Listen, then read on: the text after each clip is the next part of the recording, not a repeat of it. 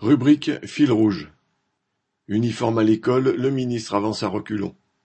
Gabriel Attal vient de lancer une expérimentation d'ampleur entre guillemets pour savoir si le port d'un uniforme à l'école serait citation, efficace en termes de climat scolaire, de harcèlement et de hausse du niveau. Fin de citation. Quel rapport le port de l'uniforme aurait-il avec ces problèmes rencontrés par les élèves? Seul Attal le sait.